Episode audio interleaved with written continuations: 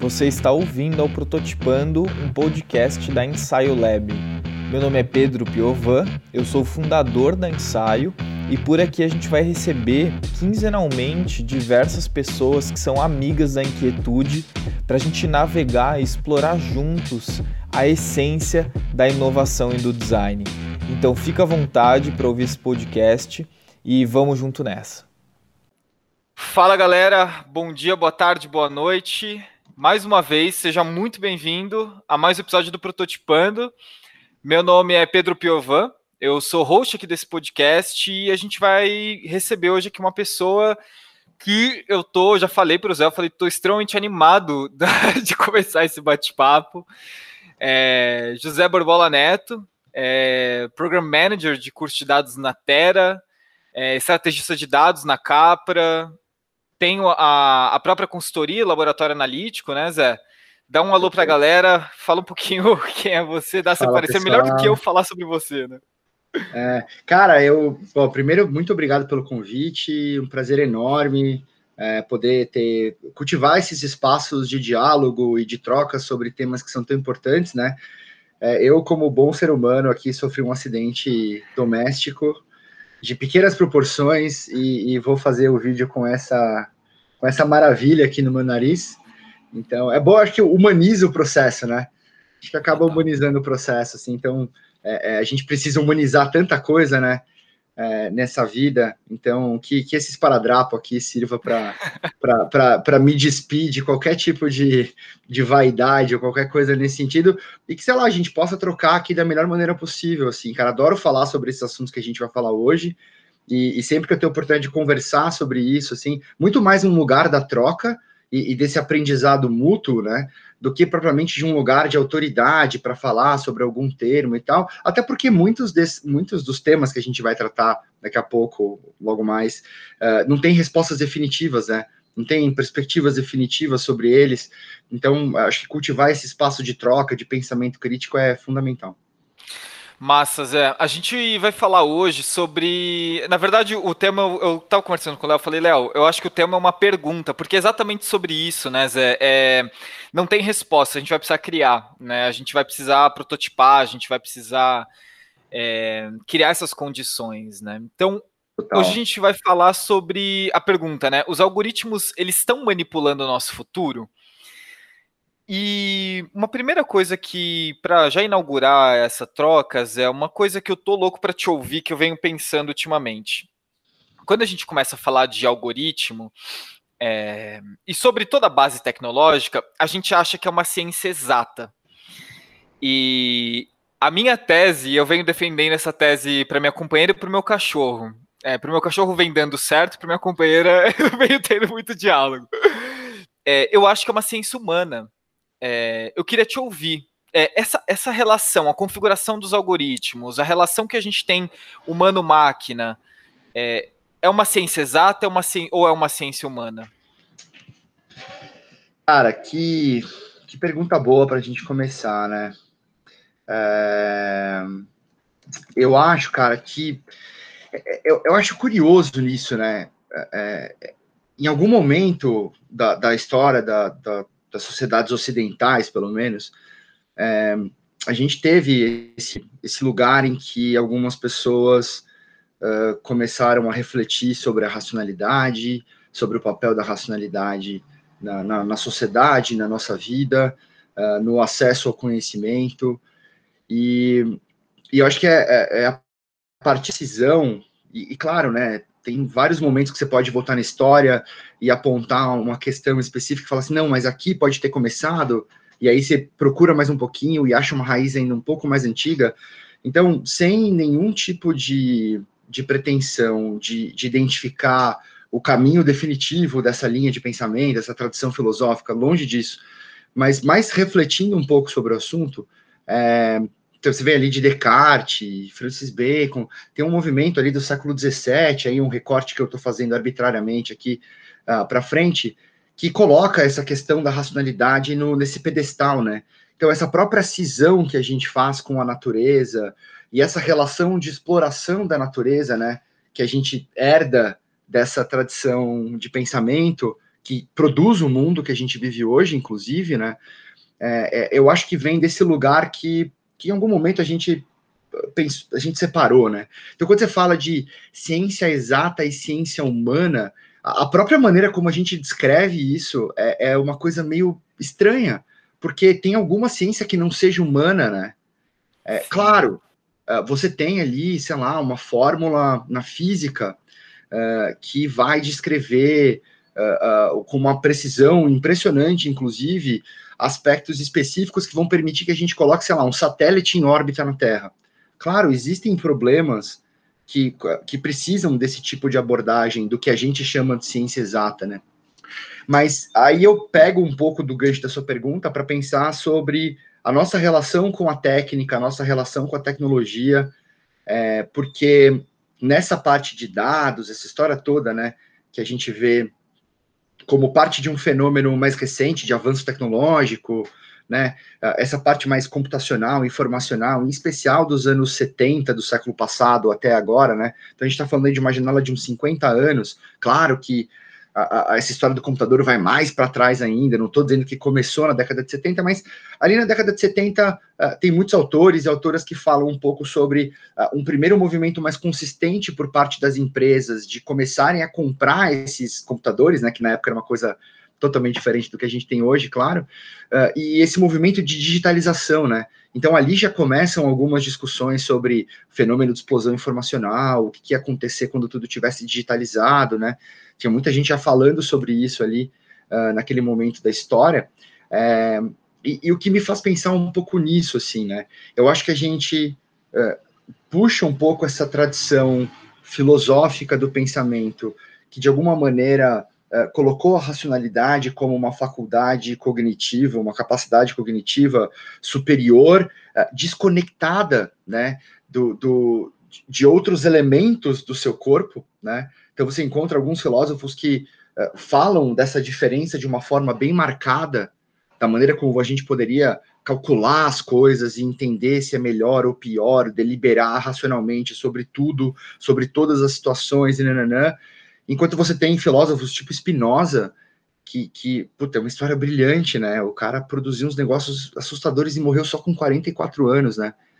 É, é, em condições uh, absurdas, assim, mas ele fala muito sobre a maneira como o mundo nos afeta e como a gente não percebe tudo o que o mundo nos afeta, né? Interagir com o mundo faz com que o mundo, de uma forma geral, nos afete.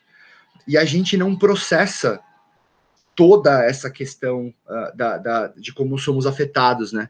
Então, de alguma maneira, ele já abre ali uma janela para o que o Freud falaria muito tempo depois sobre inconsciente, o Nietzsche falaria sobre inconsciente e tal. Então, tem outras pessoas pensando nessas mesmas épocas e oferecendo perspectivas diferentes, mas de alguma maneira o consenso foi na direção dessa racionalidade como o que nos separa do resto da natureza, o que nos torna superiores. Uh, e em nome dessa racionalidade, a gente produziu tanta excrescência com o passar do tempo, né? Então, uh, o que a gente vê hoje sendo discutido a respeito do uso de algoritmo, inteligência artificial, aqui, aqui citando como um conjunto de técnicas, né? Não estou me referindo a uma coisa muito específica, porque até esse termo é um termo meio ruim, né? Ele quer dizer Genérico tanta coisa demais, né? e nada ao mesmo tempo, assim, é. E aí, Uh, você tem essas discussões, ah, porque agora o algoritmo vai ajudar a prever isso, a segurança, a saúde, vamos monitorar as pessoas por causa da pandemia e tal. E aí, em nome de uma racionalidade desse e desse discurso que está tá muito presente na nossa época, assim, uh, dessa questão da inovação a todo custo, de que os problemas são resolvidos cada vez mais com mais tecnologia, com mais tecnologia, e a gente fica falando muito sobre atributo, atributo, atributo, e não fala sobre o uso, que é o que realmente importa, né? Então, uh, tudo, tudo isso para a gente começar aqui o papo, para refletir um pouco sobre isso. É, muito disso que a gente deposita na exatidão de uma prática científica, é, sem discutir ontologia, sem discutir epistemologia, sem falar sobre nada disso. É, é, é de, uma, de uma certa forma, a gente simplifica, achata a multidimensionalidade do assunto, achata a complexidade do tema, e fala sobre como ciência exata fosse algo que te conduzisse a uma verdade mais verdadeira, né? Uh, uh, ou um lugar de autoridade também, né? Uh, isso é importante falar, né? Essa relação de poder, enfim. que não é muito objeto dessa pergunta inicial que você fez. Mas eu acho que tem um pouco. É, é, eu, eu, eu, gosto, eu tenho uma visão muito mais parecida, talvez, com a visão de racionalismo crítico do Karl Popper, por exemplo, que fala muito sobre. Não é que você usa a ciência exata ou o método científico, né, uh, para acessar uma verdade absoluta. Porque a gente nunca vai conseguir provar alguma coisa com 100% de certeza, né? A não ser coisas muito lineares, muito simples, né? Ah, eu tenho uma linha de produção de sapato, eu quero produzir, colar a sola mais rápido, aí eu posso comprar um robô que faz isso mais rápido, e aí eu produzo mais sapato. Mas os problemas que importam na nossa vida não são problemas de uma linha de montagem, né? Só que a gente herdou esse pensamento, assim, ainda está muito presente no nosso jeito de ver as coisas. É, e, e, e sim usar o método científico para tentar refutar essa, essa, essa certeza uh, que está delimitada no espaço e no tempo, né? E aí, isso acontece. Você pega o, o, conhecimento científico ao longo do tempo, é, é, um pouco disso, né? Existe ali um consenso formado, aí começam a surgir várias refutações, e de repente vem uma refutação que de fato consegue tirar e substituir aquilo por uma ideia nova. Então, não é que a gente descobre a verdade absoluta e para a própria, o próprio movimento do conhecimento científico humano mostra isso muito bem. A gente está sempre fazendo um exercício de corroborar ou refutar hipóteses, né? Uhum. Então, é, é para mim, a exatidão da ciência tem um componente humano indissociável, uh, que é essa entidade que reflete sobre o que é ser exato, o que é verdade, uh, uh, qual que é a minha visão de mundo. Eu falei um pouco de ontologia e epistemologia, um pouco disso, né?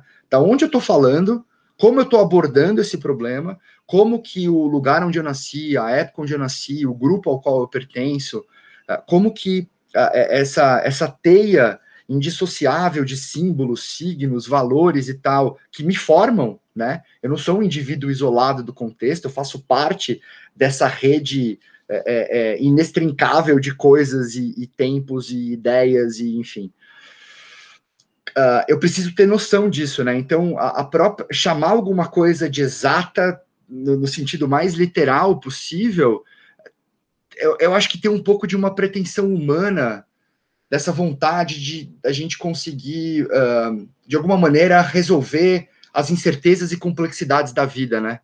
É uma projeção de um medo que a gente tem de, de viver no mundo incerto, de viver no mundo imprevisível né? Então eu diria que por mais exata que seja uma ciência, ela sempre vai ser mais humana do que exata, né? E portanto a gente tem que falar sobre o humano e não sobre a técnica isolada desse contexto, né? Putz, é sensacional, porque assim, é, isso, esse modelo de pensamento me remete muito à época que você trouxe mesmo, né? O iluminismo e essa vontade de fazer o humano ele ser superior, né? E enfim, isso como como herança assim, tem uma série de tem muitas coisas interessantes que esse tipo de pensamento propôs para a gente, sem dúvida. É, mas a gente está num momento bem interessante que a gente está começando a criticar, é, fazer uma revisão crítica mesmo sobre o que, que esse, esse modelo de pensamento causou para a gente é, a dissociação do corpo, né, a, a ascensão da mente é dissociada do corpo e a gente perdeu total a conexão com o corpo, é, perdeu total a conexão com o que é natural, né? É, ao achar que a gente seria uma espécie mais evoluída, a gente começou a destruir a Terra, né? Tanto é que o que a gente vê hoje é, eu, eu gosto de falar simbolicamente com efeito rebote. É, enfim, que agora está entrando para o campo científico, a gente está vendo o impacto do antropoceno acontecendo. É, mas, cara, eu, eu, quero botar uma lupa. É, então, assim, já que a gente entendeu que é importante a gente olhar o viés que a gente está trazendo aqui como ser humano que programou uma tecnologia, ou que programa uma, te uma tecnologia, é, onde que a gente se perdeu e aí eu vou dar um pouquinho de, de, de histórico para ser nadar de braçada. a gente a gente propôs esse novo campo de relacionamento tecnológico e digital, do qual a gente se relaciona por outros critérios. que é o critério do avatar. A gente monta um avatar, né? É, esse avatar ganha uma personalidade, a gente enriquece essa personalidade, e aí esse avatar ele transita num outro campo que ele tem as suas próprias leis, né? O Facebook, Twitter, etc. Ele tem as suas próprias leis que não necessariamente correspondem às leis físicas né, do nosso campo aqui. Então, e aí o pior, né? O pior não, né? O, o fatual. É, essas redes têm donos. Então, de novo, a gente replicando a lógica de, de propriedade, né, de que a gente é dono de algo, dono do ser humano, replicando para mim um conceito muito escravocrata. É... E aí, esses caras, esse conjunto pequeno de pessoas, a maioria deles homens brancos, é, americanos, estão jantando na Casa Branca. Então, assim, é, eu olho o, o, eu olho esse espectros, é sob esse viés meu cognitivo aqui, né, totalmente crítico, e falo assim, cara, onde que a gente se perdeu? Cara, é, eu, eu acho essa pergunta muito boa, assim, mas é, eu, eu reflito muito sobre ela é, no sentido de que se a gente assumir a hipótese de que a gente se perdeu, a gente automaticamente também está aceitando a premissa de que em algum momento no passado isso foi diferente. De alguma maneira a gente vinha fazendo as coisas certas e de repente a gente virou na rua errada e, e se perdeu, né? E aí, quando eu, quando eu estudo né, outras épocas, assim, seja numa perspectiva histórica, sociológica, filosófica, ou tudo junto e misturado, né, enfim, eu fico pensando, será que um dia a gente já se achou? é, é, é, e, e, eu acho que é um pouco disso, né, porque olhando num, num, numa linha temporal muito mais ampla, né, a gente, indivíduo, tem sempre aqui uma, uma janela de percepção do movimento histórico, sei lá, 20, 30, 40 anos, né? Uma geração, duas gerações. Tava até conversando, eu dei uma aula hoje de manhã, né, num dos cursos, e tava até conversando ali no final, que é engraçado, porque eu, eu, tô, eu tenho 38 anos, né? Eu lembro ali no comecinho dos anos 90, por exemplo, que falar sobre a volta da ditadura ou coisas do gênero era uma coisa assim absolutamente impensável, né? E aí você vai 20 anos para frente, né, dos anos 90 ali até o 2010 ou alguma coisa parecida, e você começa a ver as pessoas na rua voltando a falar sobre, ah, tem que voltar à ditadura, porque nananã e tal. E, pô, eu tenho, assim, memórias muito esparsas, né, do lance de, de, de desses movimentos, de, quando é, é, o Tancredo morreu, assim, cara, eu lembro a comoção que foi. Enfim, é, eu acompanhei, ainda que eu fosse bem novo, esse processo de redemocratização mais recente, e, e é muito curioso, porque assim como está aqui no Brasil, gente falando que é a volta à ditadura, tem uh, uh, novos movimentos neonazistas na Alemanha, em alguns outros lugares na Europa, é, é, e também, né, se você vai voltando, parece que vai passando o tempo e, e a gente desensibiliza gerações novas, com coisas absurdas que aconteceram. E essas gerações novas aparecem meio que no estudo história, não acha que essa e, e acho que assim, né, voltando para sua pergunta inicial, só para fazer um parênteses aqui, é, é, a maneira como se trata essas ciências ditas humanas hoje em dia é uma das coisas mais preocupantes que a gente tem que ter uh, uh, com, com tudo, porque todos os desafios, os principais desafios, problemas, etc e tal, que esse avanço tecnológico esse mundo todo que está transformando cada vez mais rápido nos apresenta, não são desafios que são resolvidos com ferramentas. Não são desafios que são resolvidos com técnicas, por mais avançadas que elas sejam. Então, quando o Mark Zuckerberg vai no Senado americano, no legislativo lá, e fala assim: ah, a gente vai resolver o problema de uh, fake news, discurso de ódio, de, de moderação de conteúdo ali, com mais inteligência artificial, desculpa, esse é um equívoco uh, perigosíssimo, inclusive. Perigosíssimo, inclusive, porque é, as disputas entre o que é verdade e o que não é verdade, o que é certo e o que é errado, é um processo natural das sociedades humanas desde sempre. E aí eu volto para essa questão inicial, né? A gente se perdeu ou eu acho que a gente está tentando se achar. Em cada época, a gente encontra um conjunto de explicações uh, razoavelmente estável, e aí, claro, vai entrar esse recorte que você disse, das pessoas que ocupam as posições de poder, uh, e, e, como essa junção em outras épocas, né, entre o poder monárquico, absolutista uh, e de uma burguesia emergente, ou antes disso, relacionado à dominação da igreja na Europa, e eu estou falando aqui fundamentalmente de, de, um, de uma visão eurocêntrica, tá? Então tem viés nisso também, óbvio. É, é, é, eu acho que a história da humanidade é sempre a história da junção de grupos que ocupam posições de poder e, de uma forma ou de outra, acabam definindo uh, os modelos disponíveis ali, né? O que é certo, o que é errado, os valores e tal. Então, eu acho que nesse sentido a nossa época é, é muito parecida com todas as outras épocas. Né?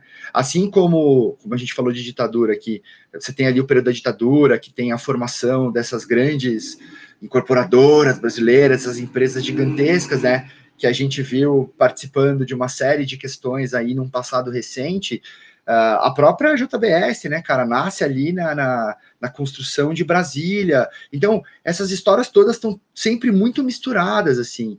É, é, e eu acho que é um pouco da história da humanidade, por isso que eu não sei se eu colocaria nos termos da gente ter se perdido. Talvez olhando para a história como um todo, eu vejo um, um exercício de tentar melhorar. Só que talvez a gente nunca tenha feito as pazes com o fato de que é, é, eu acho que essa, de novo, né? Eu acho que essa ideia dessa racionalidade como essa faculdade superior, isolada, é, é eu, eu, não vou lembrar agora quem falou isso, cara, mas com certeza alguém falou isso antes, uh, com muito mais propriedade do que eu. Mas uh, é curioso quando você vê esse movimento uh, quando essa fase mais teocêntrica, né, que a autoridade vem de Deus e nananã, uh, uh, quando isso meio que acaba ali com ah, o iluminismo, a reforma protestante, século XVI ali que meio que colocam os últimos pregos no caixão daquela fase mais feudal da Europa e tal, e começa um movimento novo, que aí vem iluminismo, reforma, contra-reforma, enfim, a, a, a Europa mergulha num caos ali, né, século XVI e XVII é uma treta maluca acontecendo, e eu acho que quando a gente faz esse movimento, uh, eu acho que foi o Yuval Harari que falou isso, é, a gente meio que pegou todos os atributos que a gente colocava em Deus, de onde emergia essa autoridade, a gente deu recorta e cola nessa entidade que a gente chamou de racionalidade. Então, talvez todo o edifício da, desse mundo ocidental racional e blá blá blá blá blá uh, esteja apoiado em cima de uma das suas pedras fundamentais, entre aspas, que na verdade é uma areia ali que Malemar está tá sustentando um pouco esse edifício de pé, uh, porque tudo que a gente atribuiu como atributo, né? Atribuiu como atributo é péssimo, mas tudo que a gente colocou como atributo dessa racionalidade era o atributo que o Deus tinha na versão anterior do acordo, sabe? Então, eu acho que aqui tem um problema muito sério, porque é a partir dessa pretensa superioridade que a gente começa a tecer essas narrativas uh, que vão criar uh, uh, uma, uma estrutura racional artificial, né, entre, entre muitas aspas, que vão justificar todos os atos absurdos que foram cometidos na história, né? Uh, uh, você falou da questão da escravidão, por exemplo, né? Então, você tem ali, para não falar né, da história toda, mas começo do século XX, final do século XIX, começo do século XX, em especial depois da publicação do livro do Darwin, você tem alguns movimentos de pessoas, tipo Francis Galton, que foi um cara que o cara que deu contribuição para estatística, para música, sei lá, o cara fazia de tudo e o cara era muito bom, né? Até que academicamente falando, sei lá. Mas também foi o cara que criou a ideia de eugenia, a ideia de melhorar eugenia como melhora da espécie, de uma maneira mais ampla, né? Essa é a definição do Galton. Uh, e, e, e, a gente entra numa fase do que, de, do que hoje é chamado de racismo científico, com muita gente séria, muitos profissionais, muitos cientistas criando teorias, criando modelos, criando estudos que sobrepunham fotos de criminosos para tentar achar traços de fisionomia que indicassem se uma pessoa era ou não era psicopata, louca, assassina, sei lá. Uh, e você tem discussões no Brasil, por exemplo, tem um movimento eugenista brasileiro ali na década de 20, década de 30, que produziu coisas absurdas, né? Fortíssimas, é, né? E, e, assim, Monteiro Lobato, né, cara, racista. Assim, se você lê o que esse cara escrevia, cara, eu, eu juro, quando eu descobri, eu descobri recentemente, quando eu descobri, e eu começava a pensar, ah, do Pica-Pau Amarelo, meu Deus do céu, eu fui enganado a minha vida inteira, cara. E esse cara falava que a solução do Brasil era tirar, o, é, acabar com os pretos. A, a, própria noção de higienista que surge no começo do século XX, até para resolver o problema na nossa cidade, que a gente vivia num esgoto surreal no Rio e São Paulo e tal, o movimento higienista se confunde com essa higiene social, né? Uh, e o, a ponto de, do, do Monteiro Lobato, para dar o exemplo dele, que ele falava que a única solução do Brasil é fazer como os Estados Unidos e criar uma Ku Klux Klan, que a gente só vai melhorar quando a gente tirar essas pessoas que são inferiores aqui e tal. Claro, majoritariamente relacionado a pessoas pretas, mas também de outras etnias, né? Uh, esse movimento eugenista brasileiro se referia aos, aos imigrantes japoneses, por exemplo, como tipo os, os, negros da Ásia ou alguma coisa assim, no sentido mais pejorativo possível. E tudo isso era feito em nome de ciência. Né? Uh, tem uma outra história surreal que, de novo, pega essa ideia da racionalidade, da exatidão do método científico, uh, dessa da autoridade que essa ideia de racionalidade definitiva confere ao seu ato. Porque eu acho que é isso, né? A gente cria esse conceito de racionalidade que ele é uh, inquebrável, inacessível, é definitivo, e ele empresta autoridade de volta para a gente, para a gente fazer o que a gente quer fazer. Que não tem nada a ver com ciência, que não tem nada a ver com racional, que tem a ver com os nossos interesses, com os nossos viés, com o nosso lado humano. Que é a mesma coisa que os, os, os caras absolutistas lá uh, do século XVII, sei lá, da época do feudalismo, faziam. Não, Deus disse que eu sou o rei, e isso me confere poder para eu fazer o que eu quiser. Entende como a lógica é a mesma, né? É a mesma coisa. A gente só mudou a estrutura narrativa. Zé, o, qual que é a intensificação que o algoritmo propõe para esse para esse racional, para essa linha que você está trazendo? Porque tudo bem, né? Uma coisa é a gente falar sobre essa linha de pensamento no feudalismo, outra coisa é a gente falar na, na época do Twitter e Facebook. É, e aí eu só estou falando de rede social, né? É, que é outro recorte, mas como que o, o algoritmo intensifica essa narrativa? Tá. É, boa, vamos lá. uh, o que. O que vamos, vamos, eu vou tentar dar um contexto, né? Então, voltando para aquele recorte que eu falei no começo ali, da década de 70 em diante, então você tem esse movimento na década de 70 das empresas, né? Computador, digitaliza, nananã, década de 80, época do computador pessoal, né? Lançamento lá do, do primeiro Macintosh, blá blá blá. Uh, e aí, metade da década de 90 ali, para fazer um recorte uh, meio arbitrário, mas é mais ou menos ali, né? Uh, que a internet meio que começa a se espalhar. Então a gente está falando, quando a gente fala de internet, a gente fala de um fenômeno que tem 25 anos de idade, né? Claro que é muito mais antigo na sua origem, mas se torna uma coisa mais acessível a partir ali de meados da década de 90. Então tem 25, 30 anos de idade. É um, a internet é um, é uma jovem. Né? É... E o fenômeno da, das mídias sociais na internet é um fenômeno ainda mais recente que a própria internet, né? Porque lá nos anos 90, entrar na internet era uma experiência totalmente diferente da experiência que a gente tem hoje entrando na internet, né? É... E eu acho claro né, que quando, quando a gente entra nessa fase de plataformas sociais, a gente entra numa nova internet. Dito isso, é, várias dessas plataformas, usar o Facebook como exemplo, né? Em, em, um dado momento ali da evolução do Facebook, quando a gente ainda logava, né, para entrar no Facebook, a gente saía do Facebook, quando existia isso, é, existia um, começou a existir um problema, que sempre que você logava, você tinha ali, sei lá, mil, mil e quinhentas, duas mil peças de conteúdo para visualizar. Você ficou deslogado, as pessoas da sua rede publicavam muita coisa, e quando você entrava, precisava se criar um critério para filtrar aquela informação. E, e eu estou dando esse exemplo específico porque eu acho que ele, ele ilustra um pouco vários aspectos, né? Então, o primeiro deles é: existia um problema para ser resolvido. e naturalmente os engenheiros lá do Facebook, pessoas absolutamente bem formadas, capacitadas, sua imensa maioria homens brancos americanos, como você bem falou, uh, pensaram o seguinte: então, ok, tem o Dilema das Redes que lançou agora na Netflix, que fala muito sobre isso também, para quem quiser assistir, é uma, é uma dica bacana. É, eu tenho um problema que são que é um ruído, né? É muita informação uh, e eu preciso filtrar essa informação. Qual que é o meu critério de filtro, né? Eu posso resolver esse problema de várias maneiras diferentes. Eu posso, por exemplo, organizar as informações por ordem cronológica que elas aparecem, que era o que o Twitter fazia originalmente, né? Na, na, nos primórdios ali. Uh, e aí você tem, naturalmente, um outro aspecto importante para a gente considerar. Ao longo da evolução dessa jovem internet,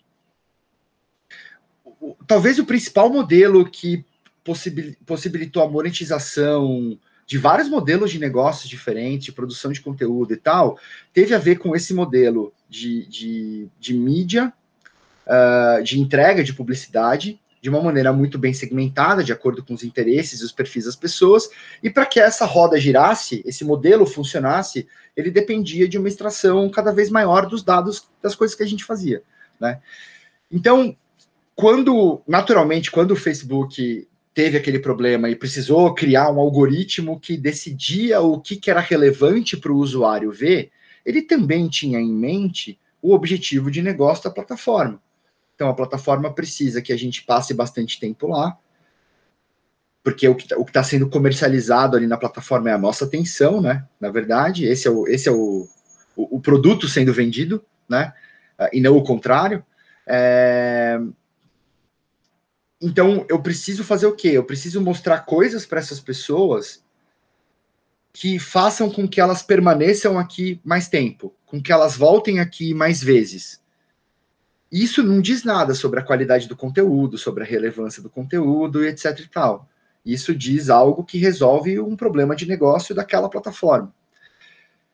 E eu entendo também, e essa é uma, é uma, uma percepção minha, assim, eu, eu, eu consigo pensar que as pessoas que estavam falando sobre isso há 10, 20 anos atrás não podiam ter toda a perspectiva do que ia acontecer de antemão, né?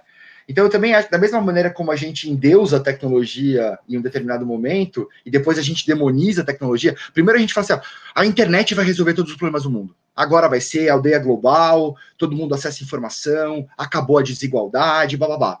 Aí as pessoas começam a usar a internet para xingar umas às outras e ter discurso de ódio e combinar lugar que vai brigar, ou o que aconteceu em Myanmar lá, né, cara, que é uma coisa bizarra, que os grupos usaram o Facebook para fazer um genocídio absurdo contra uma minoria de origem islâmica, se não me falha a memória. Isso. É, é, num, num, negócio assim, é, é para quem não ouviu falar sobre isso, pesquisem, porque é, é um número surreal e, e, a forma como o Facebook lidou com isso também é uma forma muito preocupante.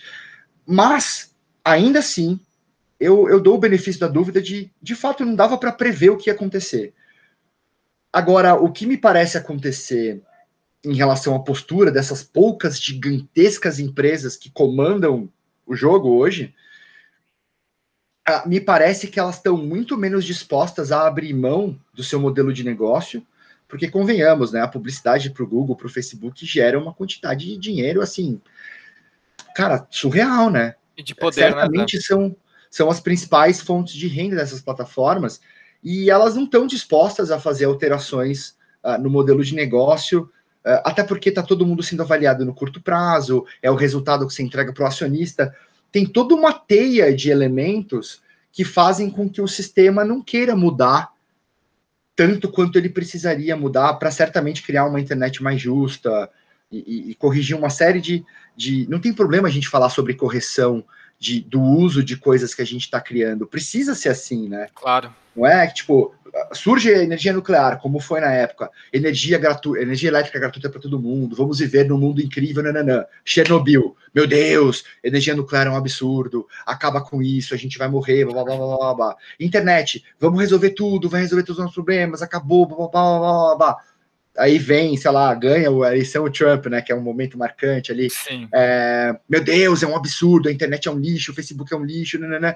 Então, assim, endeusar e demonizar sem refletir sobre, é, é, é, acho que é a pior é, é, o pior comportamento possível que a gente podia ter, né? Então, Total. essas empresas estão interessadas em resolver problemas de negócio delas, elas vão construir esses algoritmos com, essa, com esse objetivo, e algoritmo nada mais é do que um conjunto de instruções que vai fazer, ah, pega esse dado aqui, cruza com esse aqui, uh, se der um resultado X, você pode pegar e fazer outra coisa, automatiza para cá, automatiza para lá. É, eu gosto muito da definição que fala que algoritmo é a visão de mundo em código, né? E então eu acho que tem um pouco disso. A gente tem um grupo muito restrito de pessoas, um perfil muito específico de pessoas tomando decisões sobre a criação de aplicações avançadíssimas que vão definir se o que está aparecendo de conteúdo é verdade ou não é, sem que a gente tenha nenhum tipo de acesso ao critério, ao que funciona e ao que não funciona. E digo mais, e para mim esse é o grande problema, né? Não é nem a, a grande empresa em si. O grande problema é o que essa internet, nesse formato atual, está produzindo em termos de cidadão. A gente tem aqui no Brasil uma educação uh, tradicional que, de uma forma geral, pouco mudou nos últimos 30 anos, uh, em que pese o fato do mundo ter mudado absurdamente nos últimos 30 anos. É, muitas das habilidades que entidades hoje, como o Fórum Econômico Mundial e outras tantas, uh, falam sobre a importância do pensamento crítico, uh, uh, de você ter responsabilidade e autonomia na busca por fontes diferentes, para que você consiga construir uma própria noção de conhecimento, tudo isso a escola mata lá no começo. Então, quando chega uma pessoa no final, chega uma pessoa que fala que ciência humana é uma merda, que tá, vai ficar filosofando, que bosta. Então, basicamente, a gente está produzindo um cidadão médio que não pensa, um cidadão médio com uma janela de atenção minúscula por causa dessa relação que ele estabelece com as plataformas, né? A plataforma precisa que você fique lá, então ela vai controlar o quem curte, quem não curte, quem faz o que não faz, porque isso te, te, te deixa viciado naquilo, literalmente, né? Tem sistemas de, de dopaminérgicos, o cérebro e tal, que respondem a esse tipo de estímulo. Você posta uma foto, você fica atualizando para ver quem vai curtir, porque você precisa daquele retorno, né? Uhum. Então a gente está produzindo um bando de gente uh, uh, totalmente viciada nesse tipo de consumo imediato de coisas, janelas de atenção super pequenas, 140 caracteres no máximo, não faz um podcast de uma hora porque ninguém vai ouvir, faz um vídeo de cinco minutos porque senão a pessoa sai da página. E a gente está tá ajudando a piorar a situação, na verdade. Porque to, todo, todo esse ajuste que a gente faz, porque, por exemplo, você tem, sei lá, um portal de notícia. A não ser que você tenha um, uma dotação orçamentária própria ali, ou algum modelo de financiamento específico, você precisa de audiência. E para você atrair audiência, você vai ter que fazer aquelas manchetes malucas que você clica e não tem nada a ver com aquilo. Você vai ter que colocar um, um, uns conteúdos bizarros e tal. Por quê? Porque você precisa trazer gente para dentro. E as pessoas só estão com. Isso engaja muito. A gente pode até discutir por que, que engaja, por que, que não engaja, o que, que isso revela sobre a nossa natureza. Mas a questão toda é que quando você começa a colocar essas peças juntos, o interesse comercial, que de uma certa forma é legítimo das, dessas empresas de tecnologia, né? Elas estão jogando as regras do jogo como ele está dado, como todas as outras empresas jogaram em outras épocas, né? Uh, as soluções que elas estão resolvendo basicamente para fazer com que a gente fique cada vez mais dentro da plataforma, para que a gente seja vendido cada vez mais para espaços de publicidade, para que a gente. Então, basicamente, a gente está produzindo uma, uma geração é, para consumir coisa. E ninguém pensa sobre, e aí, ao, ao lado disso, né, para concluir, ao lado disso, você tem uh, discussões importantíssimas, como essa que a gente está tendo aqui agora, sobre o futuro do curto, médio e longo prazo, na medida em que essas tecnologias vão avançando a velocidades incríveis e, e, e, dominando cada vez mais áreas da vida, né? A gente tem várias experiências da nossa vida que são mediadas por algoritmo hoje já. Eu não estou falando de um futuro. Quando você entra no Waze, é um algoritmo que escolhe. Quando você pede um Uber, é um algoritmo. Quando você entra numa mídia social, é um algoritmo. Até em lugar, bancos e coisas do gênero que tem os seus scores, as suas regras de negócio, que são sistemas automatizados que vão dizer se você pode ou não pode ter um empréstimo. Quantas vezes você não está falando com alguém do banco fala, ah, mas ah, eu queria pegar um empréstimo, sei lá. A pessoa fala, olha, o sistema está dizendo que não pode. Mas quem programa o sistema, né? Deixa eu falar com quem escreve o sistema.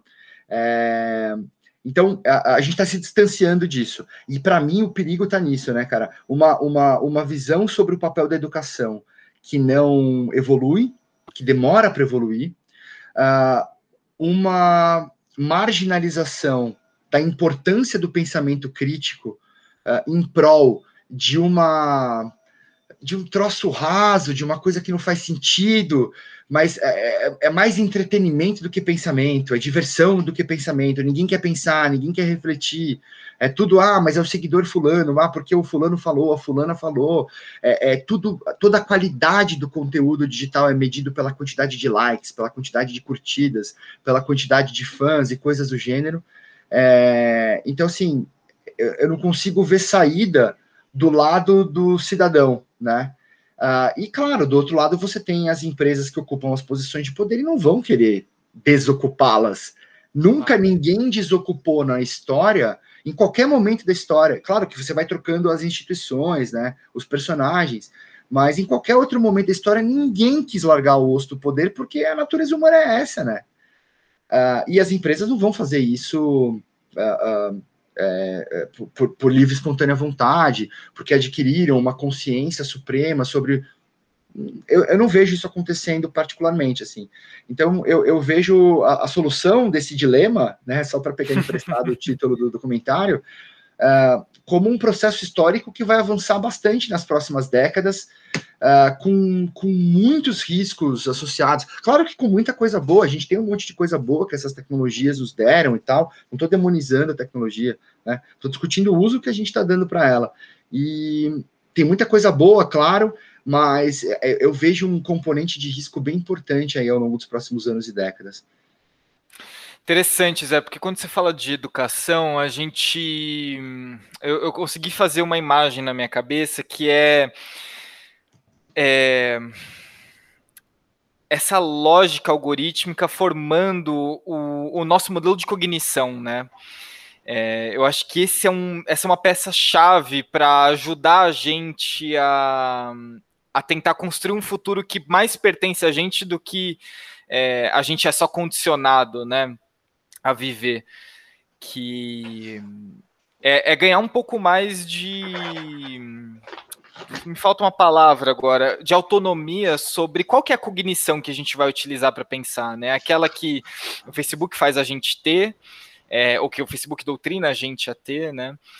E por outro lado, essas empresas muito reforçadas nesse grande império, eu, eu, eu, eu gosto de dar nome para as coisas, esse império da produtividade cansada, né? Que que cara é isso? Não, mas eu tô aqui super produtivo, eu tô olhando a tela, eu tô passando tela, mas eu tô ficando cansado. Aí eu vou dormir, o meu corpo não tá e minha mente tá, porque, enfim. E, e esse modelo cognitivo de total diferenciação do, da cabeça e do corpo é uma coisa de fato muito preocupante, né? É, eu tava vendo faz tempo já um, uma série Years and Years da, da HBO ou da Amazon Prime, acho que da HBO é... E que a, a, garota ela começa a falar assim: não, eu não quero mais viver nesse ambiente, eu quero viver num outro ambiente, porque minha, minha alma vai para aquele outro ambiente. Então, é, bom, isso é uma é uma preconização do futuro, né? Assim, a gente então já, já falou que não vai ter mais terra, né? Agora a gente vai para Marte, que inclusive acho que é uma ideia super cafona, viu, Zé? Para ser bem sincero, cara, planeta feio, não tem não tem verde, não tem natureza, uma coisa super estranha, inclusive, que a gente pode falar também. Mas eu vejo que a nossa uma das saídas que a gente pode começar a prototipar sobre isso é realmente voltar a ter autonomia sobre o nosso aparato cognitivo, né? Não sei o que, que, que, que, tá passando aí na nossa cabeça. Eu tô vendo você fazer umas expressões que eu tô curioso. Não, eu tô, eu tô pensando aqui enquanto você fala, porque é, é, é, essa, essa. Eu não sei se essa questão da, da, do exercício da autonomia sobre o aparato cognitivo uh, às vezes não acaba enca encampando um pouco aquela noção de racionalidade que a gente estava criticando originalmente, né?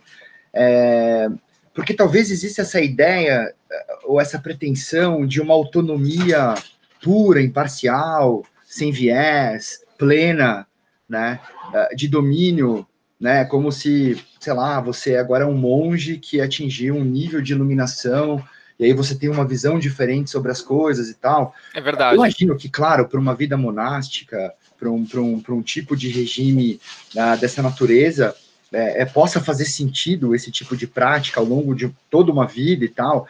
Mas a gente está falando aqui do, do, das pessoas como eu e você, né? Das pessoas normais, das pessoas, um cidadão médio, uma cidadã média, assim. É, e, e, aí eu me pergunto um pouco se é, é, é uma coisa de adquirir o controle sobre o, o aparato cognitivo uh, ou de entender como de fato ele funciona nas suas particularidades, porque a gente tem vantagens uh, do, da, da, nossa, do nosso aparato racional, dessas, dessas, dessas, dessas capacidades cognitivas mais elevadas, né, do neocórtex e tal, de fases mais recentes da evolução do nosso cérebro, então, existe, existe uma série de, de capacidades incríveis uh, de, de antever risco, de tomar uma decisão melhor ou pior e tal, mas todo o nosso aparato uh, não racional ou inconsciente, tem tantos nomes, né, tantos jeitos de classificar isso, ele também tem funções evolutivas e funções relacionadas à, à nossa felicidade, à nossa realização, a decisões importantes que a gente toma, tão importantes quanto, ou até mais, do que esse aparato deliberador e etc e tal, né? Que é esse ser humaninho que a gente colocou dentro da gente mesmo, que teoricamente poderia tomar o comando e decidir tranquilamente sobre tudo. Eu delibero sobre tudo, eu não sou influenciado por nada, eu tenho pleno controle da minha vida. É um discurso que deixa as pessoas tranquilas, né? Porque você parar para pensar na vida como um troço absolutamente aleatório, absolutamente complexo, que a qualquer momento, sei lá, você tá andando na rua, tem uma bala perdida, pode cair um meteoro na sua cabeça e você morrer do nada, porque nada disso faz sentido, porque não tem sentido nenhum. Sim. Cara, é difícil acordar e sair da cama todo dia para fazer alguma coisa, né? Então eu acho que uma parte dessa nossa pretensão, e eu acho que ela se manifesta em vários aspectos diferentes do Mark Zuckerberg falando que é mais inteligência artificial que vai resolver esse tipo de problema. É, então, assim, na visão dele, esse técnico, tecno-utopismo maluco, é, ele acha que é mais tecnologia que vai nos dar essa posição do controle sobre as coisas e a gente não precisa se preocupar com nada, né? Eu acho que parece que tá todo mundo tentando chegar nesse lugar, assim. Tecnocracia, né? Eu quero chegar num lugar em que está tudo controlado, em que eu sei tudo o que vai acontecer, é tudo previsível, eu não preciso me preocupar com mais nada. Parece que é isso que a gente quer, né? Em instâncias diferentes, em níveis diferentes, assim. É, então, eu acho que talvez faça mais sentido, ou, ou, faça mais sentido no sentido do aprendizado, né? Da autorreflexão e tal. A gente entender um pouco as características da nossa natureza, quando que a racionalidade tem a sua função e o seu papel, sempre analisando os contextos, quando que a sua intuição tem a ver com isso, né? Porque o que a gente chama de intuição, muitas vezes no sentido pejorativo, são milhões de anos de evolução no seu cérebro que criaram sistemas que tomavam decisão fora do seu nível consciente e gastando menos energia, né? O que ao longo de toda a evolução da nossa espécie fazia muito sentido, porque não tinha comida de graça e à vontade, como tem hoje, rica em carboidrato e gordura, né? A gente passou 99% do tempo da nossa existência enquanto espécie indo atrás de comida e morrendo de fome, hoje a gente morre por excesso de comida. Isso revela muito sobre a nossa natureza, né? É, é, Total. E, então eu acho que tem um pouco, um pouco dessa, dessa oportunidade de aprendizado sobre como a gente está escolhendo. A gente vive numa época em que nunca teve tanta informação sendo produzida, nunca nessa velocidade. A gente nunca teve tão próximo de qualquer outra perspectiva igual ou diferente da nossa, mas por alguma razão a gente não abre uma aba do lado e procura alguém que pensa diferente. A gente não toma essa decisão. E aí esse é o problema central na minha visão. Por que, que a gente não toma essa decisão? por que, que a gente segue dentro das nossas bolhas de conteúdo, dentro dos nossos vieses confirmatórios, consumindo só o que reforça o que a gente já acredita, e a gente não abre uma aba do lado e pesquisa alguém que pensa diferente da gente, para a gente evoluir. E aí tem um problema, você não usa esse problema para rever a sua posição. Você usa esse problema para falar, não, então o outro está mais errado ainda. Agora, essa é a prova definitiva de que o outro está mais errado. E para eu resolver esse problema, eu não preciso mudar o jeito que eu penso. Eu preciso ter mais tecnologia que vai definir o que é verdade e o que é mentira para mim. E, então, assim, a gente está sempre projetando a solução disso para outro lugar aqui. Posso até fazendo aqui uma, uma, uma um, um, exercício de alongamento com uma liberdade poética gigantesca que eu estou me conferindo a mim mesmo, né? É, se você pega um pouco daquela noção lacaniana uh, da, da, questão da fase do espelho, né? Uh, daquele momento em que você tem, uh, resumindo super, né? segundo essa perspectiva, a, gente, a, gente a, a, nossa noção do eu se transforma quando a gente se vê no espelho pela primeira vez, né? Porque você tem, antes de se ver, antes de ter a noção da sua própria imagem, você se sente como um fluxo de coisas, né? De sentimentos e de vontades e de medos e de frio e de calor, não, você é um fluxo. E de repente, você criança se olhou no espelho pela primeira vez e todo aquele fluxo de coisas que você sentia e não sabia exatamente como como era aquilo tudo, aquilo fica envelopado naquela imagem que você viu, né? Então, a partir daquele momento, e aí é uma leitura minha, você convive numa dualidade entre ser sujeito, que seria esse conjunto de fluxos de coisas, e um objeto, que é uma coisa completa e muito bem delimitada, né? É, e o sujeito, ele tá sempre sem alguma coisa, né? E o objeto não, o objeto é completo. Então a gente leva essa dualidade para o resto da vida. Porque quando a gente entra no perfil do Instagram de uma influenciadora, um influenciador aí, desses famosões e tal, uh, você vê ali, cara, tudo bonitinho, tudo perfeito, né? Se você olha no Instagram, parece que as pessoas vivem vidas incríveis todos os dias, né?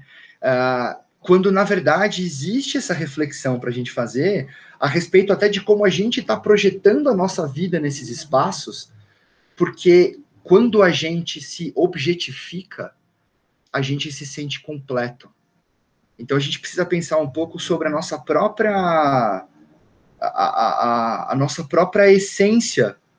E talvez esse lugar que nunca vai ser preenchido e como a gente está projetando isso para tentar se sentir completo, para tentar se sentir uh, definitivo, né? E a gente pode expandir isso para a discussão da tecnologia que a gente está tendo, assim, é, é, eu vejo essa projeção, é sempre assim, ah, mas a, a, a próxima tecnologia vai resolver, é, sabe, é como se você, é, é, é eu acho que é, um, é, desfocado o problema, né, então é, eu vou eu vou para o Instagram e vou criar uma, uma ideia de uma vida perfeita que eu leve, né, das fotos ideais, da, daquela vida editada, que para quem olha de fora tem uma visão idílica sobre a coisa, um negócio mágico e tal, porque isso me dá uma sensação de completude. É uma edição da minha própria vida, mas ali, naquela vida editada da rede social, ah, eu sou completo para os outros. Eu sou bom, eu sou perfeito, eu sou aceito, né? E, e nada de, acho que tudo acaba sendo uma tentativa contínua e, e muito pouco refletida, né, pelo próprio indivíduo, uh, a respeito de como você vai completar isso que você sente que falta dentro de você, né? E aí a gente projeta isso para todo, todo lado, assim. E, e, aí eu acho que muitas dessas, uh, como, eu, como eu leio essa evolução tecnológica e tudo isso que a gente está tratando aqui, dos efeitos dessa tecnologia, de como a gente lida com isso, do fato da gente poder acessar todas as informações que a gente quiser, mas a gente, a gente escolhe não fazer isso, né? eu, eu, eu, leio tudo isso como tendo raízes uh, nesse aspecto da nossa própria constituição uh, enquanto indivíduo, enquanto sujeito, uh, e, e, todas essas relações que a gente vai estabelecendo ao longo da vida, né?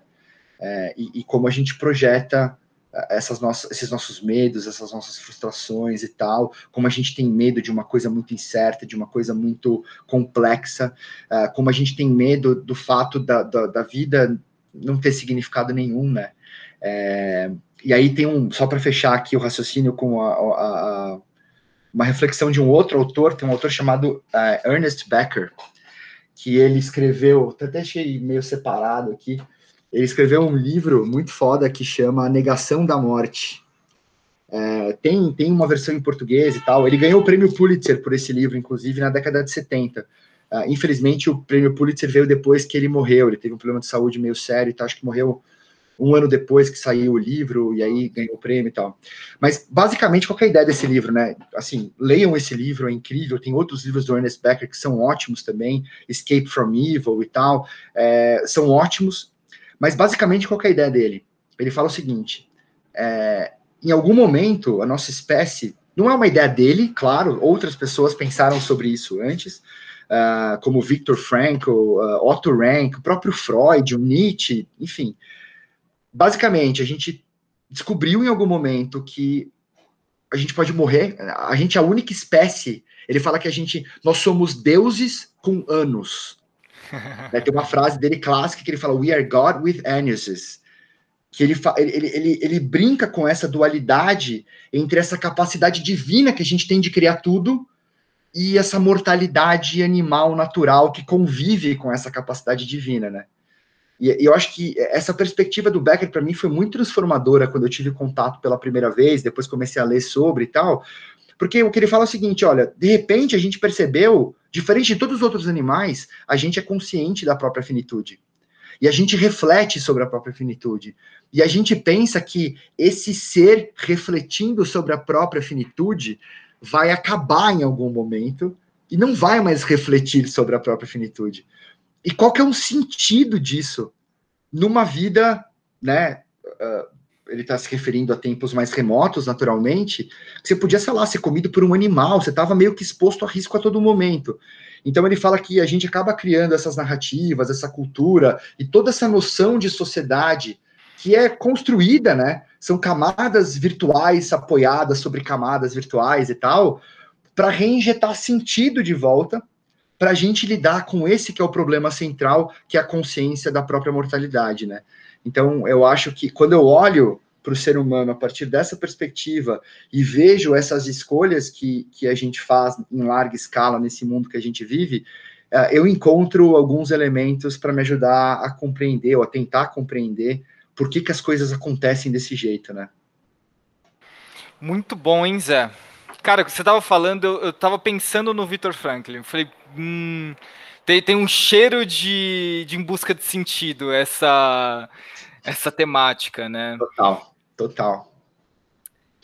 Zé, é, eu ia te fazer uma última pergunta para a gente fechar, mas eu acho que você acabou respondendo.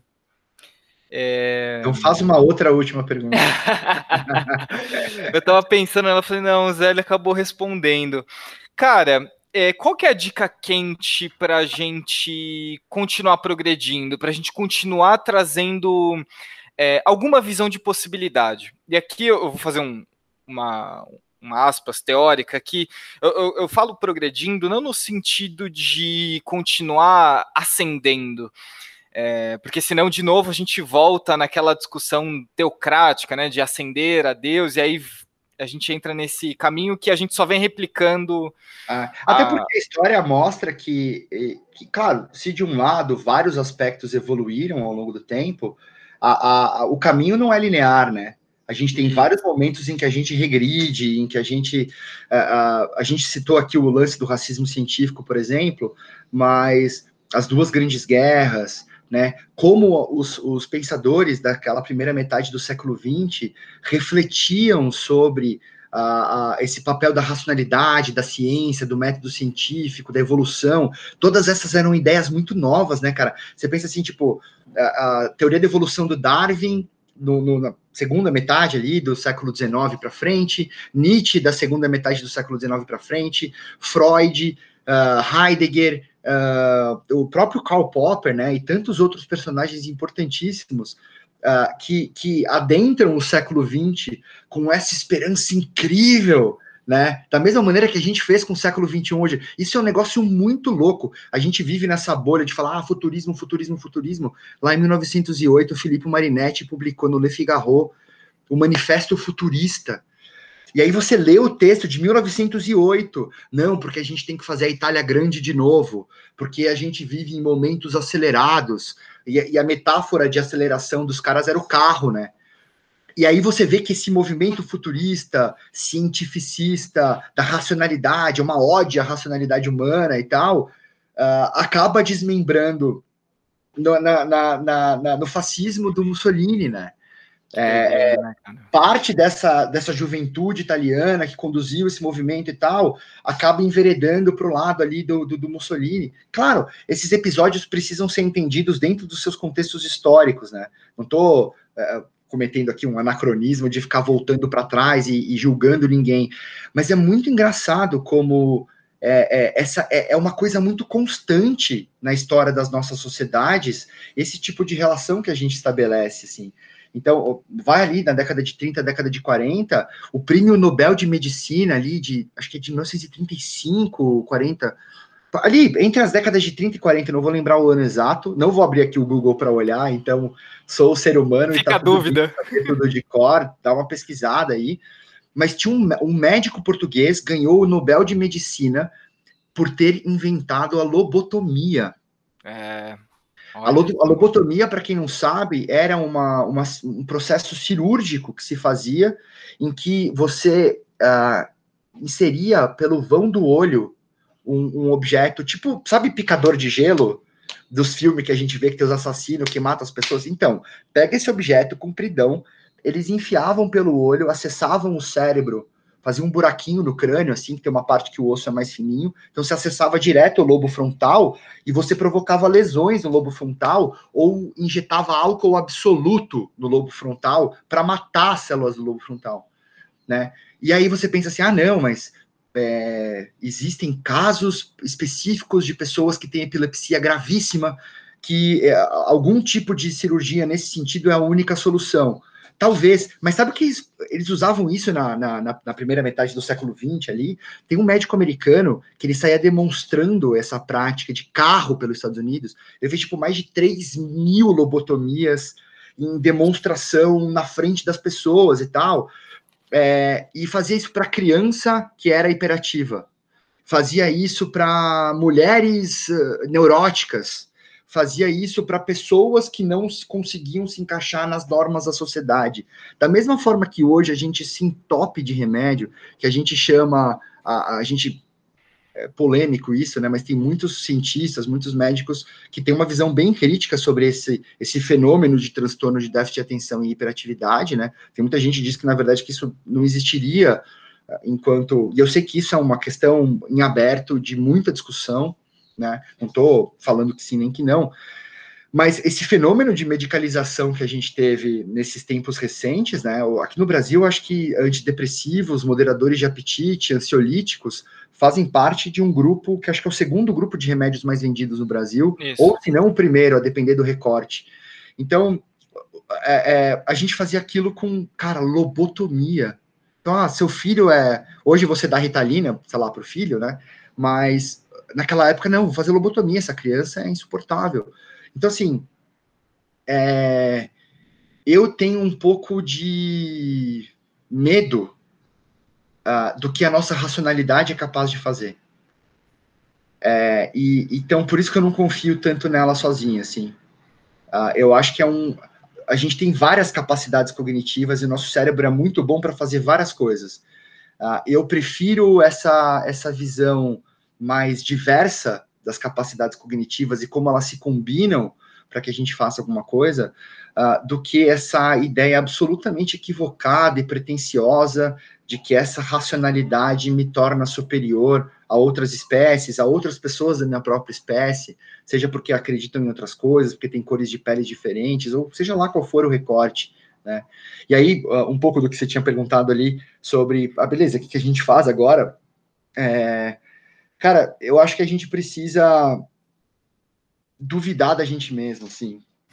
É, se um dia você estiver assistindo esse vídeo, ouvindo esse podcast, enfim, uh, e você tiver alguma certeza muito, muito forte dentro de você, começa a duvidar dela. E aí você vai para as coisas que você tem menos certeza, né? Porque quanto, pelo menos na minha experiência, quanto mais eu leio, quanto mais eu estudo, quanto mais eu, eu, eu vou atrás de, de perspectivas distintas, é, mais eu descubro que tem uma série de outras coisas que eu não sei. Então, quando vem alguém e falar não, porque para resolver o problema da economia precisamos desonerar a folha de trabalho, porque o, o, o dono da empresa vai ter mais dinheiro para contratar. Mas isso nunca aconteceu na história.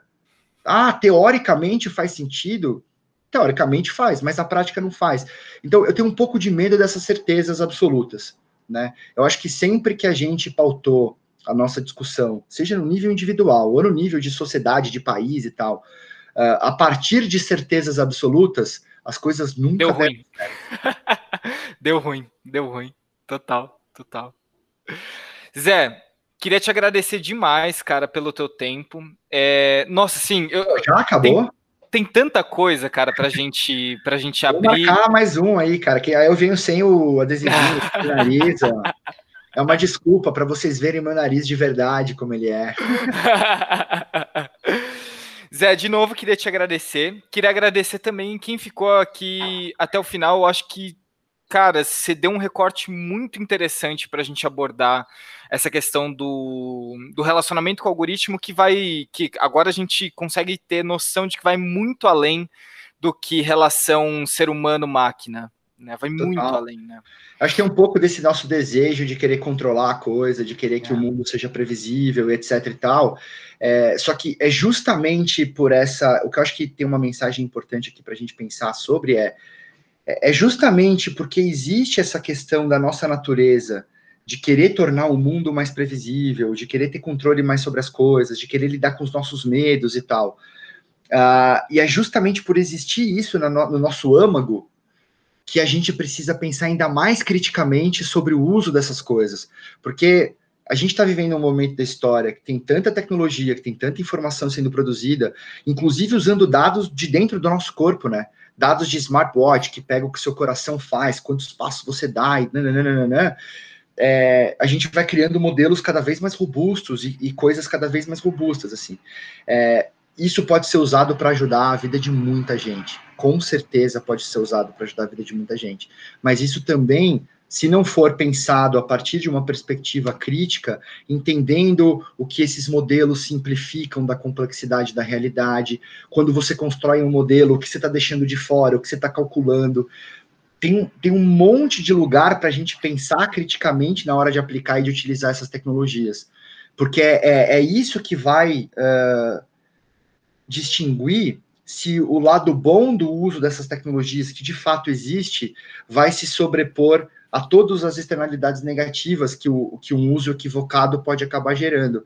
Correndo risco, justamente por dispor de um aparato tecnológico muito avançado, né, uh, de aprofundar questões estruturais, desigualdades estruturais, racismo e uma série de outros aspectos que reverberam há séculos nas nossas sociedades e que a gente nunca resolveu, uh, essas tecnologias podem uh, levar é, essa, o aprofundamento desses problemas a um nível totalmente diferente.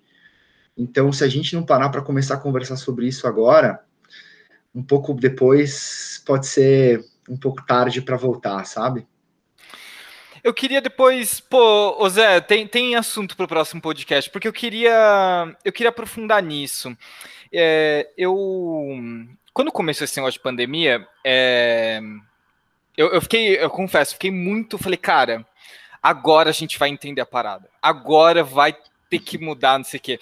E aí, foi em março, o Rubens e Cooper, foi meu professor, é, diplomata, enfim, um grande nome da nossa diplomacia brasileira, ele escreveu um artigo falando assim, é, gente, a pandemia não é o evento que vai fazer com que as coisas mudem estruturalmente. E, e aí agora o Joe Biden, nas, nas últimas três semanas, teve uma reunião com grandes bilionários do que, que financiam um partido democrata, e a frase que ele falou é nothing will uh, fundamentally change, né? Nada vai mudar fundamentalmente. É, ou significativamente, não lembro qual palavra que ele usou. E aí eu falei, caraca, o Recupero, será que o Recupero tinha razão, meu? Puta, e aí olha eu, né, querendo duvidar do Recupero. e eu quero saber o que, que, você pensa.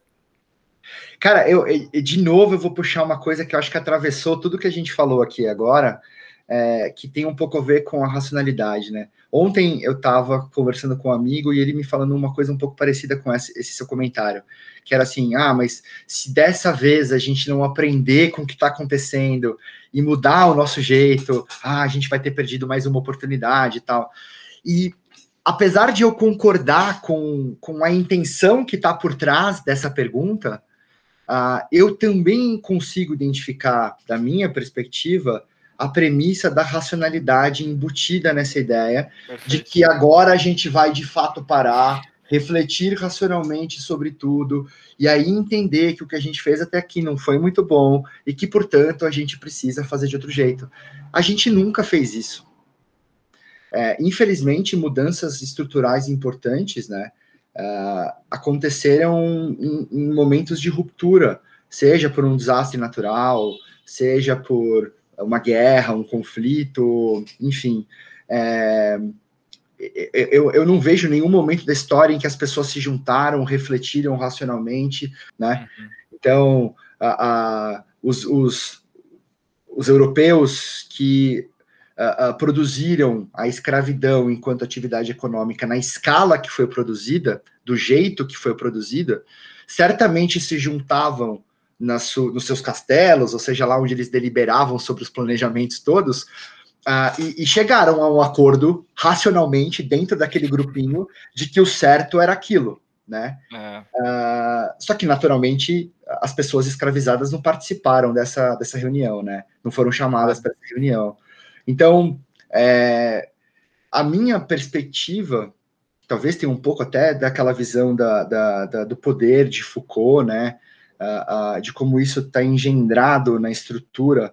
É, é, para mim, talvez olhando para a história, é, é, sempre a disputa de grupos que querem de alguma maneira ocupar os espaços de poder e tal. É, e eu acho que essa dinâmica ela vai se conservar enquanto a gente existir, né? Talvez a gente crie uma matrix e a gente vai viver dentro da matrix, e nessa matrix o mundo seja diferente ou não, enfim. É, mas o que eu, eu, eu, vejo muito essas disputas de poder como esse fio que puxa a história, às vezes um pouco para frente, às vezes um pouco para trás, para baixo, para cima, é tudo meio caótico, né? Mas é, para mim entender essas relações de poder é muito mais revelador do que propriamente alocar as minhas esperanças uh, nesse lugar ideal que a gente vai parar de uma vez por todas e refletir de maneira plena, tranquila, é. imparcial e ah, agora sim a gente entende o que tem que fazer. Isso talvez, talvez esteja até um pouco a ver com o nosso cérebro, né? Talvez no micro-universo de, um, de uma convivência mais próxima, de um grupo que você faça parte, né? Sei lá, seus vizinhos, a sua escola, seus amigos da escola, comunidade, nananã, uh, essa noção de, to de, de tomar consciência e tomar uma decisão faça mais sentido, né? talvez numa estrutura social que seja mais tribal nesse sentido, que você tem grupos menores de pessoas, você tenha a dinâmica presente para que haja esse tipo de deliberação.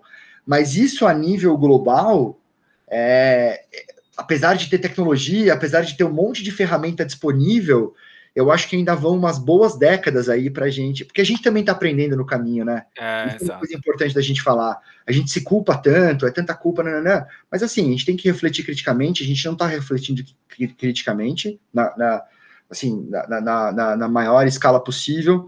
Então, a gente precisa resolver, isso é uma coisa que está sob o nosso controle, né? Então, a gente precisa pegar de volta isso e falar assim, não, vamos pensar, vamos refletir, vamos entender o que está acontecendo, vamos discutir, vamos criar espaços de discussão como esse e tal. Uh, por outro lado, é, a, a, acho que a história da humanidade também é uma história de tentativa e erro, né? Aí você tem ali uma narrativa dominante que promete a solução de tudo, e aí essa ocupa a posição de poder, e aí se revela tão, tão humana quanto qualquer outra narrativa anterior, né? Humana com as suas coisas boas e suas coisas ruins, né? Uh, uh, mas ainda assim produzindo catástrofes absurdas, né? é. né? Como a gente viu tanto no século XX ali.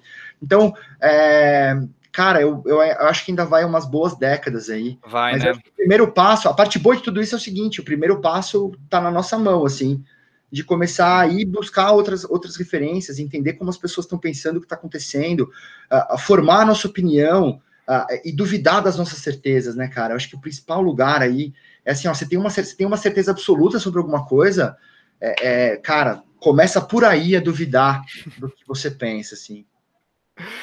Para fechar, oh, Zé, eu, você, nossa, me lembrou muito uma, uma, uma fala da Maria Rita Homem, né, psicanalista, enfim, pessoa incrível. Ela, ela falou assim: a Revolução Francesa prometeu e não entregou, né? É, liberdade, fraternidade, igualdade são coisas que é, a gente já pode começar a duvidar e eu acho interessante sua provocação, porque é dá para a gente começar esse diálogo, dá para a gente falar assim, não, peraí, vamos fazer direitinho, né? Vamos, porque eu acho que o nosso desafio é, é assim, a gente já conseguiu é, resolver os nossos problemas do mundo a nível de tribo. Eu acho que o nosso desafio agora é, é resolver a nível de planeta, que é diferente do nível de mundo que a gente está tão inserido, né? Que a gente está tão fechadinho, que é o um mundo da nossa cabecinha, dos nossos iguais, do e que o algoritmo muitas vezes reforça isso. Agora, como é que a gente resolve a nível de planeta, né? E aí eu concordo com você. Vão, vão uns bons anos ainda. Cara, eu concordo muito com o que você disse. É, vou citar o Yuval Harari de novo, porque ele fala um pouco sobre isso também numa outra perspectiva. É, que eu, é, é eu acho que essa sua frase aí é uma coisa muito foda. É, a gente conseguiu endereçar questões no nível da tribo, da comunidade, ainda com uma série de, de, de coisas a serem melhoradas, né? Diga-se de passagem, Uh, mas de fato a gente ainda não consegue, a gente ainda não conseguiu pensar como planeta, né? É, é. E eu acho que esse é um ponto incrível, até pela o desenho das nossas instituições.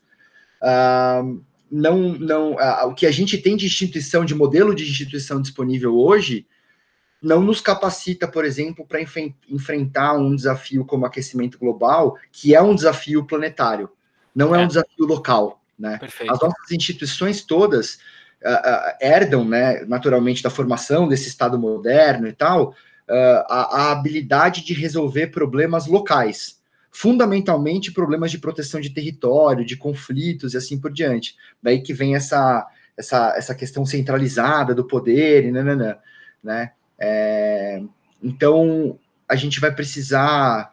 Uh, se, se, se, a nossa noção de planeta, a nossa noção de país, a nossa noção de Estado, Uh, se tudo isso fossem aplicativos que a gente tivesse instalado no nosso sistema operacional interno, a gente certamente está no momento de atualizá-los. Né?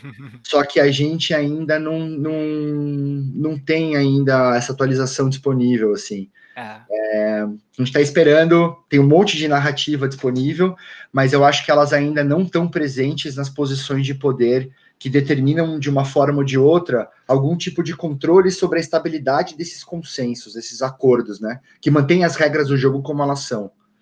Eu acho que existem muitas visões alternativas, né? Alternativas não no sentido pejorativo, alternativa no uhum. sentido literal.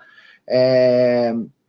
Só que talvez elas ainda não, não estejam muito bem representadas nas diferentes instâncias de poder da sociedade, seja em esfera pública ou privada e tal.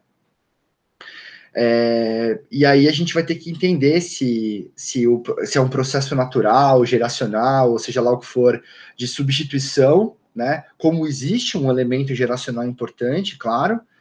Uh, se isso pode ser feito pelas vias democráticas que a gente desenhou, falando de Brasil, né, de 88 para cá, é, ou se vai ter que inventar algum outro caminho aí que talvez a gente não tenha tentado antes, né?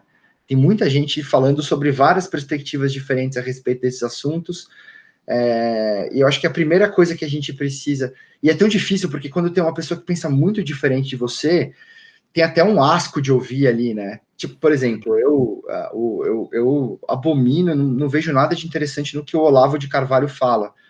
Mas eu leio alguma coisa que ele escreve porque eu preciso entender como essas pessoas que pensam diferente de mim, eu não concordo com o que ele fala, mas eu reconheço o direito individual legítimo de alguém de concordar com aquela perspectiva de vida. Uhum. Se a gente fala de democracia, se a gente fala de democratizar a informação e nananã, liberdade é de, de, manifestação, enfim, de expressão, é sobre isso também, né?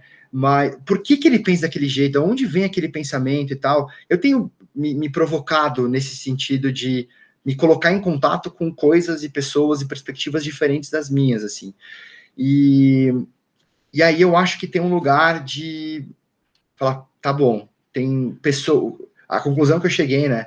Tem pessoas no mundo que aderem a formas de vida absolutamente diferentes das minhas, por várias razões culturais, do lugar onde ela nasceu, o que ela acredita e tal. E às vezes pessoas até muito próximas de mim, que são radicalmente diferentes de mim, Uh, e, e, qual é a minha estratégia para viver no mundo em que os diferentes podem viver juntos, ao invés de eu querer impor uh, de maneira hegemônica a minha perspectiva sobre a perspectiva dos outros, que é o que a Não gente repetiu o mesmo erro, né? É, é isso. É isso. Zé, cara, temos tema para o próximo episódio. Bora marcar, bora marcar, cara. De novo, queria te agradecer demais pelo teu tempo, cara. Foi um bate-papo riquíssimo. Eu acho que quem está ouvindo aqui eu, eu, conhecendo o pessoal que eu prototipando deve ter pirado a cabeça. Meu. Pô, cara, eu vou, fico feliz demais. Eu ficaria aqui também por mais horas falando sobre isso. Eu gosto muito de falar. A hora que você quiser, estou super à disposição. Obrigado pelo convite. Obrigado por todo mundo que está vendo, assistindo, ouvindo, enfim, uh, seja lá em qual momento do futuro, né? É, e, e, assim, cara, se cada um de nós aqui é, conseguir cultivar um próximo espacinho para conversar com mais alguém, assim, é, tinha uma amiga minha, é, que não vejo faz bastante tempo, a Amina, que ela me falou uma frase uma vez é, que eu acho muito legal, né? Ela fala: quando a gente mexe na rede, a rede mexe de volta. Então eu acho que meio que está no nosso alcance hoje é um pouco disso, né? A gente pode ir criando esses espaços e essas discussões no nosso micro-universo de influência, entendendo como isso eventualmente reverbere para outros lados uh, dessa imensa rede social que é a humanidade, né? A gente chama de rede social a plataforma, na verdade, rede social somos nós, né? Somos uma sociedade uh, em estrutura de rede, a gente se relaciona, a gente se conecta, desconecta, né? E então talvez a gente possa entender como isso pode ou não reverberar no sentido de cultivar um pensamento crítico uh, mais bem mais bem sustentado, né?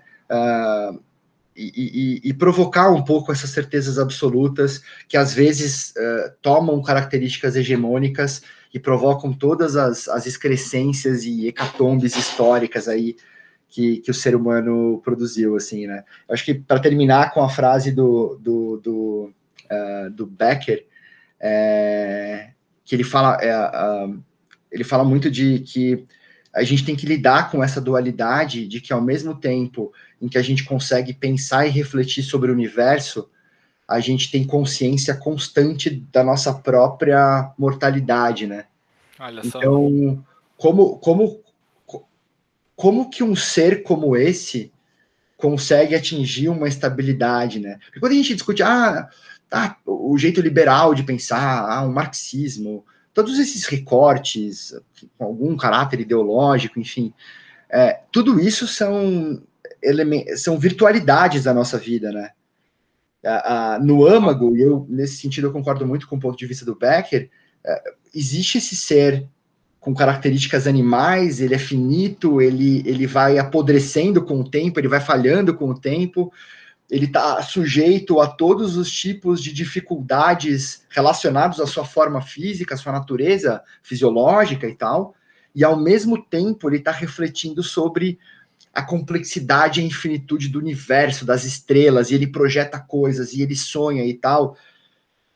Cara, é, é, é muito mais complexo do que a gente. A gente é muito complexo. Cara, é. a gente é muito complexo. Para você que ficou até o final e também para você, Zé, eu acho que você vai adorar o episódio que a gente gravou com a Thaisa Stort Bergman é, sobre buracos negros hipermassivos e a potência da inovação nesses, nesses espaços. Pô, então, demais. Eu vou deixar a recomendação aqui para todo mundo. Boa. E de novo te agradecer, Zé.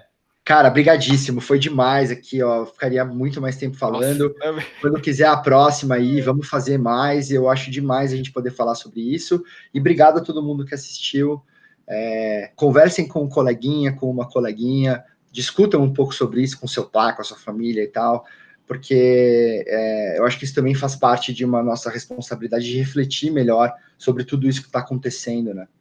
É, e, cara, esse espaço que, que vocês criaram e que vocês cultivam é absolutamente fundamental nessa caminhada. Então, super parabéns pela, pela iniciativa e obrigado mais uma vez pelo convite. Pô, brigadão, Zé, brigadão. Gente, um abraço, valeu. Valeu.